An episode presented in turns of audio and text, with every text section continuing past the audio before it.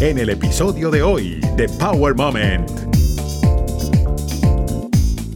Actualmente hemos tenido experiencias en empresas como SpaceX y Blue Origin y sabemos de la industria que se está generando con la exploración espacial y ya estamos hablando del tema de cómo vamos a lograr hacer un partidito en la Luna o en, en órbita o en Marte, ¿no? Y parte de nuestra trayectoria educativa con los colegios es también generar esas preguntas en los chicos y las chicas jóvenes y pensar en la parte física de cómo en serio podríamos imaginar el deporte en el espacio, cómo sería el, peso del balón, porque ya ves, en la Luna tenemos un sexto de, la gravedad, en Marte es más o menos un tercio, así que con esa información basamos algunos de los eh, problemas matemáticos y físicos y jugamos con eso para que los, los jóvenes también empiecen a pensar, bueno, eh, qué tipo de zapatos tengo que ponerme o traje espacial porque en la Luna no hay atmósfera y en Marte estamos con eh, más gas metano. También es parte, digamos, de la diversión de nuestro proyecto y, cuando abordamos estas preguntas con los jóvenes tienen esa oportunidad de soñar y, y pensar cómo lo cambiarían. Estás escuchando Power Moment con Paula Lamas con los pies en la tierra, pero con la idea de un partido de fútbol en el espacio. Un ingeniero aeroespacial colombiano creó un equipo de fútbol junto a sus colegas, con el que logran promover y conectar la educación, en especial la ciencia con las minorías de manera divertida, sumando el deporte y haciendo más accesible el espacio a los más pequeños. Camilo Tobasia nos cuenta cómo su camino truncado como futbolista profesional se transformó en un proyecto que lleva a cientos de niños a soñar con el espacio, con una profesión y con una pasión deportiva. Camilo nos develó cómo siguió sus instintos y alcanzó una de sus metas. Además, nos reveló la filosofía de las compañías aeroespaciales. Fracasar rápido te ayuda a alcanzar tus sueños más rápido. Como ingeniero de fabricación, Camilo dirigió y realizó con éxito muchos proyectos innovadores para SpaceX y actualmente trabaja como ingeniero de Blue Origin. Los invito a conocer más sobre Space United, el equipo de fútbol, el alcance de la Fundación Gold for Lunch, que inspira a las minorías a estudiar y prepararse a un mejor futuro. Camilo, ¿cómo un ingeniero aeroespacial de repente termina jugando al fútbol y creando esta organización? Mi carrera con el fútbol empieza desde muy temprana edad en Colombia, donde es mi ciudad natal, en Bogotá. Jugué en Millonarios eh, durante toda mi infancia y crecí jugando en Millonarios. Bueno, fue una época muy linda en el 2000, 2001 y, desde allá nace el, el, amor por el deporte, siempre compitiendo con todos mis hermanos que además éramos apasionados por el fútbol.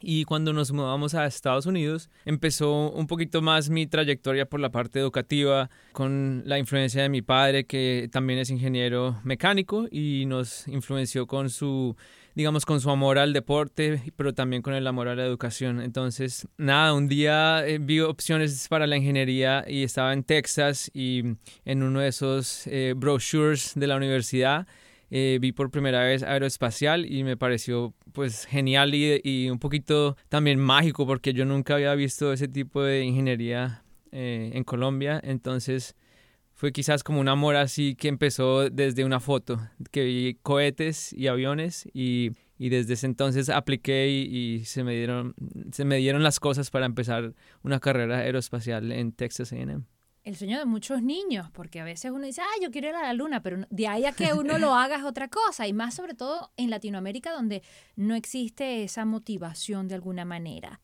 ¿Cómo ves tú el partidito de fútbol en el espacio? Es lo que estamos haciendo es trabajando para lograrlo. Em, actualmente hemos tenido experiencias en empresas como SpaceX y Blue Origin y sabemos de la industria que se está generando con la exploración espacial y ya estamos hablando del tema de cómo vamos a lograr hacer un partidito en la Luna o en, en órbita o en Marte, ¿no? Y parte de nuestra trayectoria educativa con los colegios es también generar esas preguntas en los chicos y las chicas jóvenes y pensar en la parte física de cómo en serio podríamos imaginar el deporte en el espacio y qué tipo de cambios tendríamos que tener para tener un partido en el espacio. Así que también es parte, digamos, de la diversión de nuestro proyecto y, cuando abordamos estas preguntas con, con, los jóvenes, tienen esa oportunidad de soñar y, y pensar cómo lo cambiarían. ¿Y algunas de esas preguntas se han resuelto?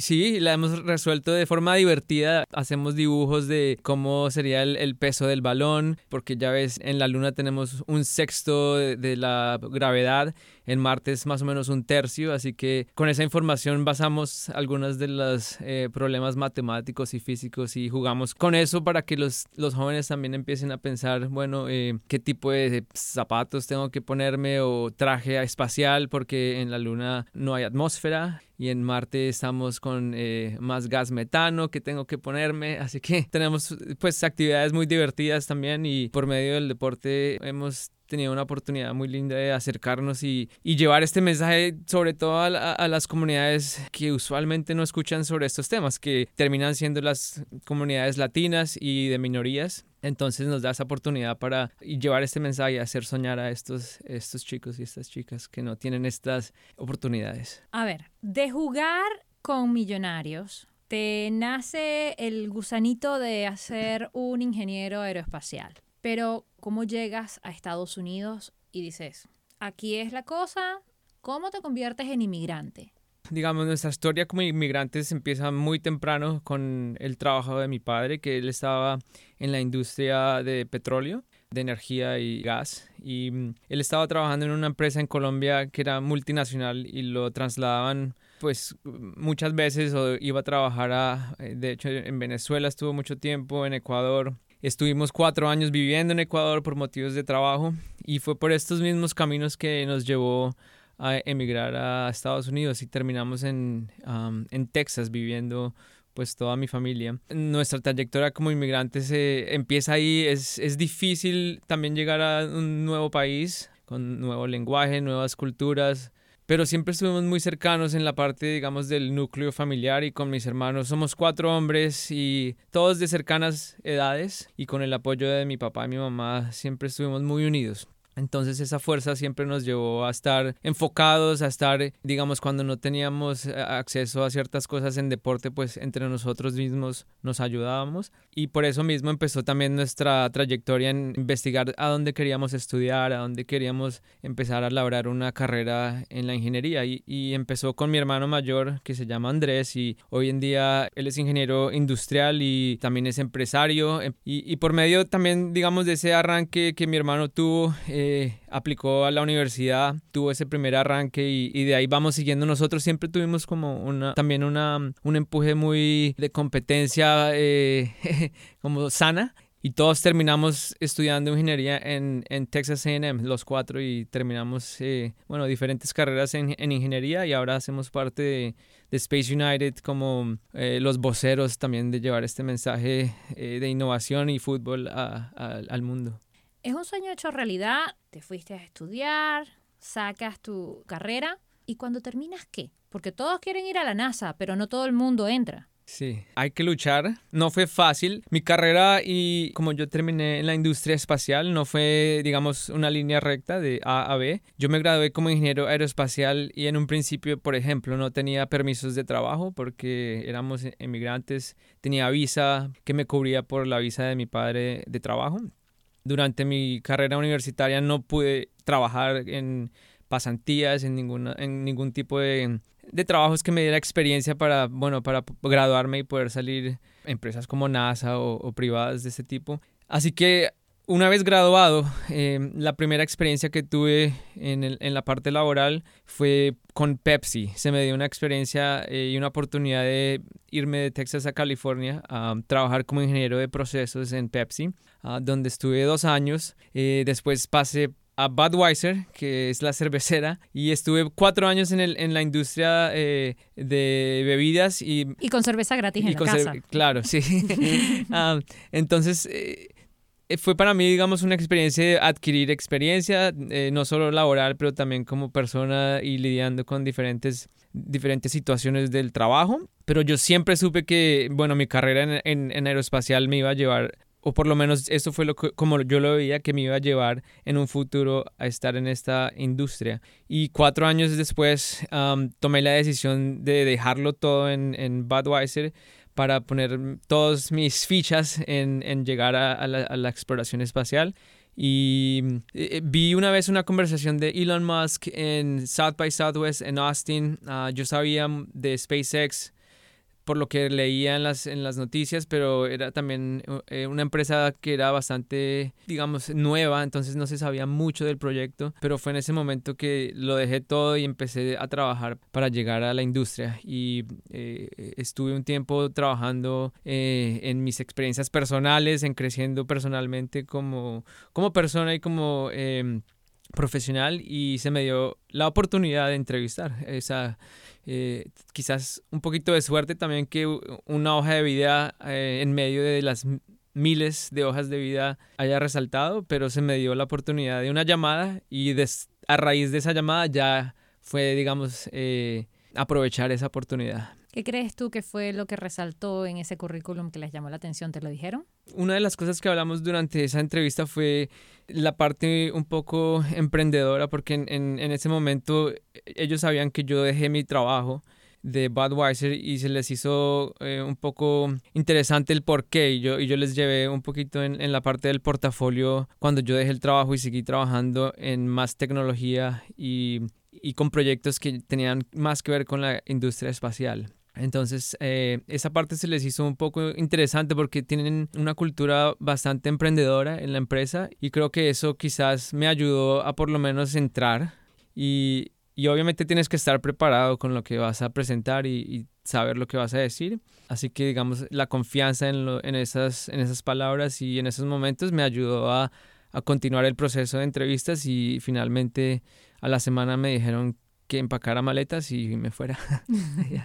¿Y lo dejaste todo? Y lo dejé todo, sí, y me fui a California a, a empezar la, la, la, aventura espacial, hace siete años. Hace siete años comenzaste la aventura espacial, pero no ha parado, continuaste. Y ya no estás más con SpaceX. ¿Por qué decides dejar SpaceX y cambiar a Blue Origin? Con SpaceX duré cerca de seis años. Una de las experiencias profesionales más gratas, las, la que me ofreció mucho crecimiento personal y profesional. A la misma vez es un trabajo bastante pesado, bastante demandante en cuanto a horarios y bueno, proyectos, porque son, son cosas que están tratando de cambiar cómo vemos la civilización, son proyectos de muy alto, high stakes, que dicen aquí. Alto riesgo, alto contenido, eh, mucha tecnología y, y, también requiere mucho, mucho tiempo en el cual debes estar muy enfocado. En esos mismos seis años creció mi familia, pasé de ser, o sea, estar solo con mi esposa y ahora somos cuatro, ah, así que creció la familia y yo estaba trabajando con el proyecto de la cápsula espacial Dragón, en un principio el, el Dragón Cargo que se llama, que es la, la cápsula que lleva carga a la estación espacial eh, que es eh, contratada por la NASA y nos contrataba a SpaceX eh, como transportador. A los tres años de estar en este proyecto pasé a la cápsula de tripulación, que es la segunda versión del Dragón, y estaba trabajando para el Demo 1. El Demo 1 fue la primera misión de NASA con SpaceX tripulada. En cuanto terminó ese proyecto sentí que digamos, terminaba una fase de, de, mi trayectoria con SpaceX. Después supe también de, las aventuras espaciales que estaban abriendo camino en otras partes de, de, Estados Unidos, particularmente Blue Origin, que escuché también de ellos y de los grandes proyectos que están haciendo para llegar a la Luna y para crear una civilización en órbita y bueno, escuché nada más, digamos, los proyectos y me pareció también algo mágico e interesante ser parte de, de, esa oportunidad. Así que fue en un momento quizás como terminando un proyecto en SpaceX y ya estaba listo para algo nuevo. Y creo que también mi familia estaba lista para algo nuevo en cuanto a locación, tratar algo diferente y bueno, ahora estamos aquí en Blue Origin. Es increíble porque has estado en las dos empresas privadas que de una u otra forma están en la competencia por el turismo espacial y por un montón de cosas, como tú muy bien dijiste, para ver la civilización de una manera diferente. Te pregunto, ¿cómo vemos la civilización desde el punto de vista de un ingeniero aeroespacial? De la forma en la que yo lo veo, en estas empresas tenemos una visión bastante... Eh, bueno, además de innovadora, de mucho positivismo en cuanto a los problemas de ingeniería, porque son empresas que están muy pegadas a la parte de innovación y también decir de que lo que la gente dice no es posible, la verdad es posible si trabajamos como equipo. Entonces, estos dos, estas dos empresas tienen, además de tener como misiones muy diferentes, están muy enfocadas y tienen gente que también es brillante y, también es lo bueno de estar eh, involucrado en estos proyectos que puedes relacionarte con mentes brillantes y gente que también te aporta mucho al crecimiento. Y son, son mentalidades muy positivas, la verdad, en cuanto a los, los proyectos de llegar a la luna y cómo lo vamos a hacer. Son metodologías que lo vas, digamos, eh, avanzando paso a paso y los grupos se conectan muy bien. Pero no me has respondido. No me has dicho cómo estamos viendo a la gente haciendo mercado, jugando fútbol. Oh, ¿Cómo vemos a la civilización allá afuera? Al, principio va a ser muy difícil. Va a ser muy difícil y, y yo de la forma que lo veo es como cuando hace 500 años hubo los los movimientos desde Europa hacia América, donde en barco duraban seis meses en llegar, va a ser algo similar. Por ejemplo, el, la trayectoria de, de, la Tierra a Marte se puede hacer cada dos años, cuando las órbitas están en su punto más cercano, y el viaje dura más o menos cuatro a seis meses, o sea que va a ser difícil, no es para cualquiera. Cuando lleguemos a Marte vamos a requerir de crear una eh, comunidad con como lo hicieron hace 500 años, o sea, no hay recurso, vamos, a tener que hacerlo con las uñas, con gente que también esté lista en esas aventuras y, y va a ser difícil, pero de aquí a 50 años es, es yo veo como esas, esas civilizaciones y comunidades creciendo. El deporte va a ser también algo grande porque el deporte lo ha sido eh, en nuestra civilización en la Tierra eh, desde un principio eh, también muy grande en las, en las diferentes etapas de las comunidades romanas y todo esto siempre ha sido grande. Entonces el, el deporte siempre se va a llevar y no solo el deporte, pero el entretenimiento porque es algo que es innato quizás en, en la parte humana de de creación, así que va a ser difícil, pero se va a poder crear esas cosas eh, poco a poco como comunidad. No es que uno le va a decir al jefe, ya vengo un momentico, voy a hacer una vueltica, ya vengo. sí, no. Eso es de cuatro a seis meses para poder llegar. Para poder llegar. Y después te toca quedarte mínimo dos años. Y estamos pensando que ese recorrido podría existir eventualmente de aquí a 50 años o menos. No, menos. Eh, o sea, ah. para ir a Marte ya, el, el, por ejemplo, el equipo de SpaceX está trabajando en el, en el vehículo que se llama Starship y Starship ya está haciendo pruebas en Texas. Están en este momento en el serial número 11 que están haciendo pruebas y va a ser el mismo vehículo que nos lleva a Marte.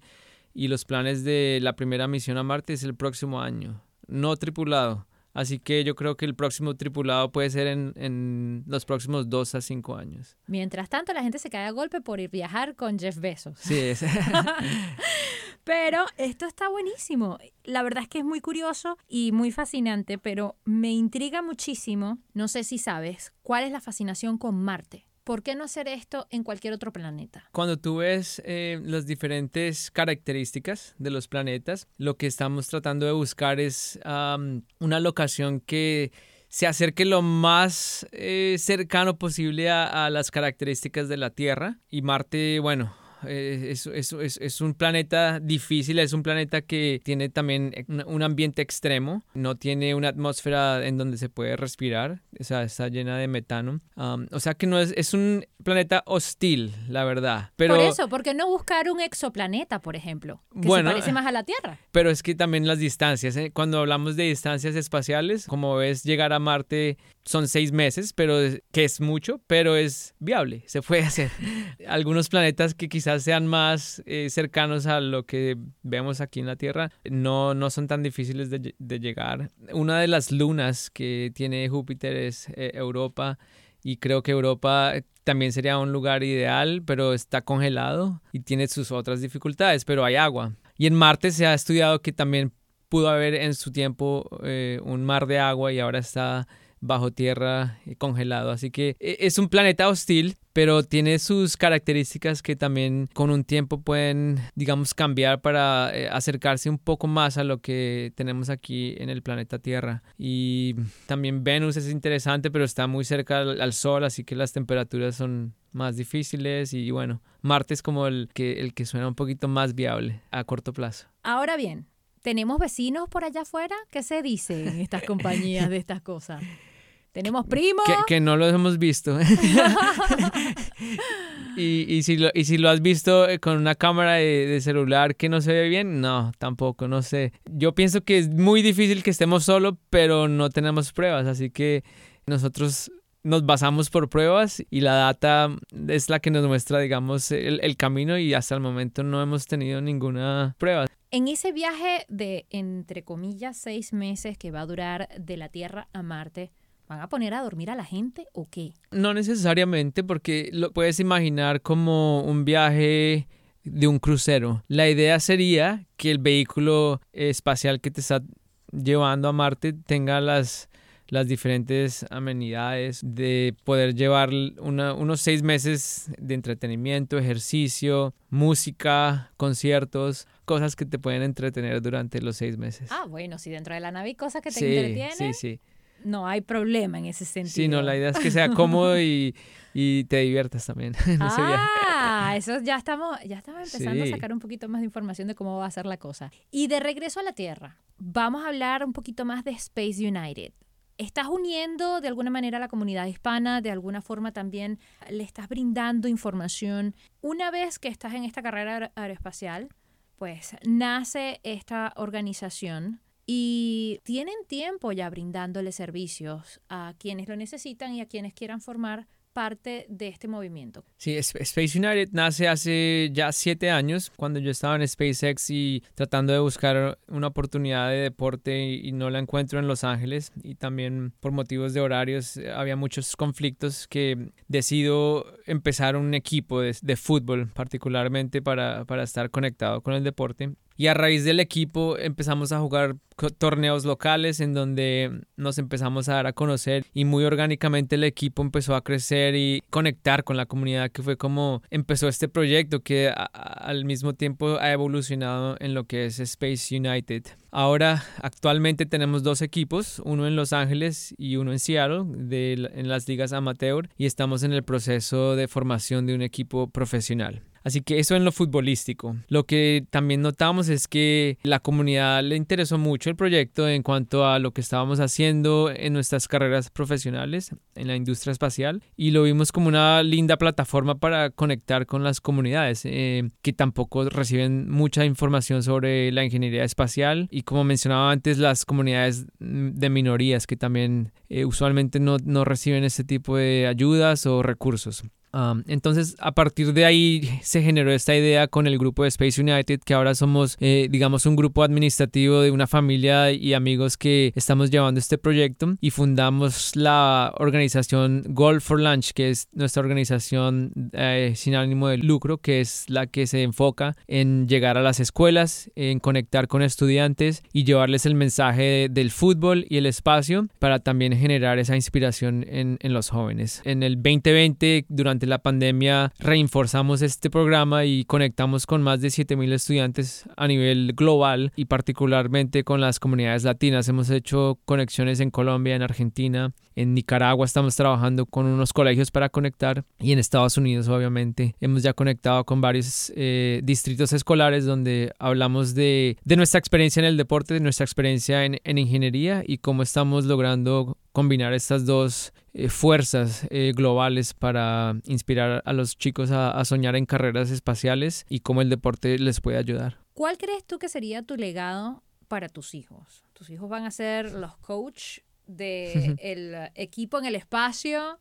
¿Tus hijos van a heredar este proyecto hermoso y van a continuar brindándole a la comunidad hispana este servicio? ¿Cómo ves el futuro de Space United y The Goal for Launch. Yo quizás como lo veo, eh, digamos también en una forma personal, es que es muy importante acordarnos de nuestras raíces, de donde venimos. Por ejemplo, en mi caso y de mi familia, eh, emigramos hace ya muchos años de Colombia, pero siempre hemos estado con la mentalidad de que tenemos que brindar algo de regreso a lo que fue Colombia y lo que nos ayudó a llegar donde estamos. Y por medio de este proyecto hemos, hemos podido hacer, poner un granito de arena a ese sueño de también conectar con chicos que quizás como nosotros no teníamos esas mismas ideas en, en, un principio y con Space United se nos da la oportunidad de conectar y, y, brindar ese, ese espacio. Así que de igual manera yo espero que mi legado y mis hijos también recuerden, obviamente ellos ya nacieron en este país y lo importante para mí es que ellos recuerden de dónde han venido, empezando por todo, por el lenguaje, eh, siempre estamos muy, muy cercanos a que hablen español en la casa. Mi esposa es de descendencia china y taiwanés, y en la casa también es muy importante que hablen chino y el mandarín. Así que esa es una parte importante en, nuestra familia, que recuerden de dónde vienen y por medio de, de, esta organización también pues me encantaría que ellos de alguna forma se involucren mientras van creciendo para ellos aportar a la, a la sociedad en una forma positiva, ¿no? Y ya eh, tengo hijos que el mayor tiene siete y el segundo cinco y ya les interesa el fútbol, así que estoy contento por ese lado. ¿Se lo inducimos? ¿Fue por ADN o porque solito lo agarraron? Solito, yo, yo les mostré un balón y un bate de béisbol, pero lo escondí un poquito y, y, y pidieron el balón. Muy bien. ¿Cuál crees tú que ha sido el reto más difícil que has tenido que superar para llegar a donde estás? Yo pienso que mm, a veces eh, confiar en, en intuición es difícil porque requiere a veces saltos um, sin muchas bases o algo así. En mi caso, por ejemplo, eh, si yo miro a mi carrera profesional cuando tomé la decisión de dejar Anheuser-Busch, uh, Budweiser, en su momento fue algo muy difícil y para mis padres también fue difícil cuando dejas un trabajo eh, cómodo y, y, y, como ingeniero y, y, lo estás dejando sin tener nada enfrente tuyo. Saltas eh, al vacío sin paracaídas. Exacto, saltar al vacío sin paracaídas y por intuición. Esa parte, y especialmente como inmigrante, eh, más es difícil porque ya tenía algo y, y yo me sal, salté al abismo con el sueño de que habría algo más.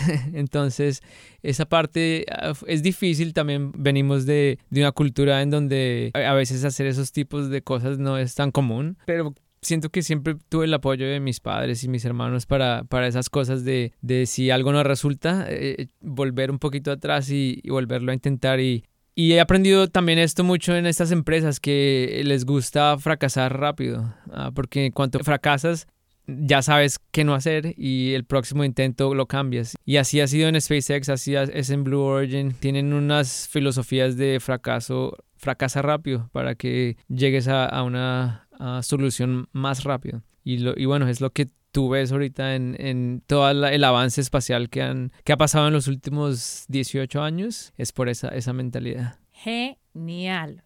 O sea, hemos cambiado la tortilla completamente a lo que nos han venido diciendo durante años. Sí. Increíble. ¿Y cuál crees tú que sería tu momento poderoso, tu power moment?